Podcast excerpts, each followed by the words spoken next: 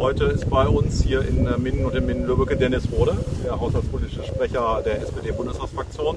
Dennis, du bist heute aus Oldenburg gekommen, um dir anzugucken, was hier bei DB Systemtechnik äh, läuft. Wie ist dein Eindruck?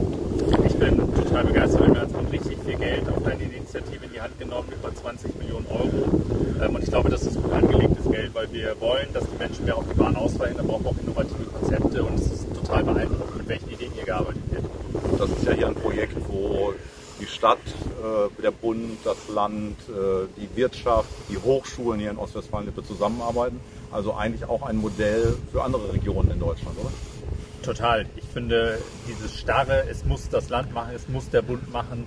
Ich glaube, das ist von gestern zusammenzuarbeiten, zu gucken, wie können wir Potenziale ausnutzen. Das muss die Zukunft sein, das lebt hier hervorragend vor. Und äh, ich meine, ich kann das ruhig sagen, du als haushaltspolitischer Sprecher achtest ja auf beides, auf ordentliche und solide Finanzen auf der einen Seite, aber auch auf Zukunftsinvestitionen, äh, auf den Ausbau des Sozialstaates auf der anderen Seite. Meinst du, dass man das in den nächsten Jahren weiter in Einklang bringen kann, trotz Corona?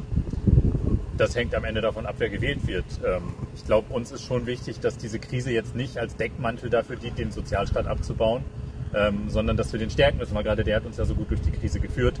Ähm, andere wollen 30 Millionen Steuern, 30 Milliarden Euro Steuern für die Bestverdiensten in diesem Land senken. Dann wird es doch durchaus schwierig werden.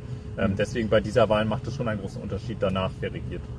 Letzte kurze Frage. Wir sind ja nicht weit weg äh, vom Mindener Bahnhof. Wir reden ja seit vielen Jahren darüber, dass wir einen Ausbau der Strecke äh, Minden-Hannover oder Bielefeld-Hannover brauchen. Minister Scheuer will eher einen kompletten Neubau.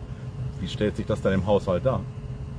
Am Ende muss es doch die wirtschaftlichste Lösung sein. Und die wirtschaftlichste Lösung wird bei den beiden, wenn man die nebeneinander stellt, wahrscheinlich immer der Ausbau der Bestandsstrecke sein, statt etwas auf der grünen Wiese zu errichten.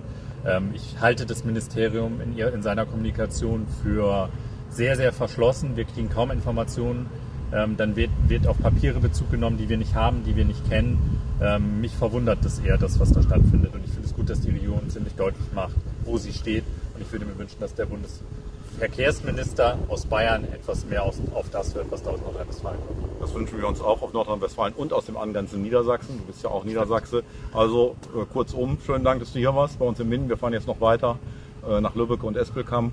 Äh, schönen Dank, Dennis Rode.